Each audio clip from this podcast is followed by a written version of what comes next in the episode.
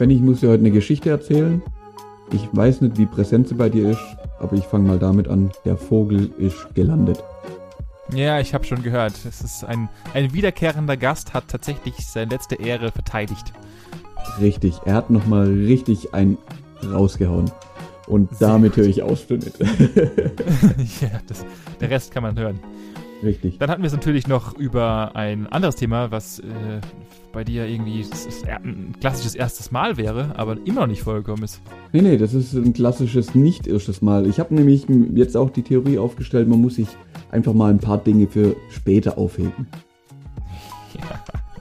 Ja, für später aufheben können wir auch die Sachen, die bei mir im Keller vergammeln und die ich mir einfach dummerweise gekauft habe, obwohl ich sie einfach absolut nicht gebraucht habe. Oder ich glaube, bei dir sind da auch noch ein paar Sachen übrig geblieben. Ja, ich würde bestimmt auch was finden, was völlig übertrieben war. Aber auf der anderen Seite, dafür hat man ja einen Keller. Dafür Ja. ist das erfunden worden. Richtig, absolut richtig. Und ich meine, du musst nicht jeden reinlassen.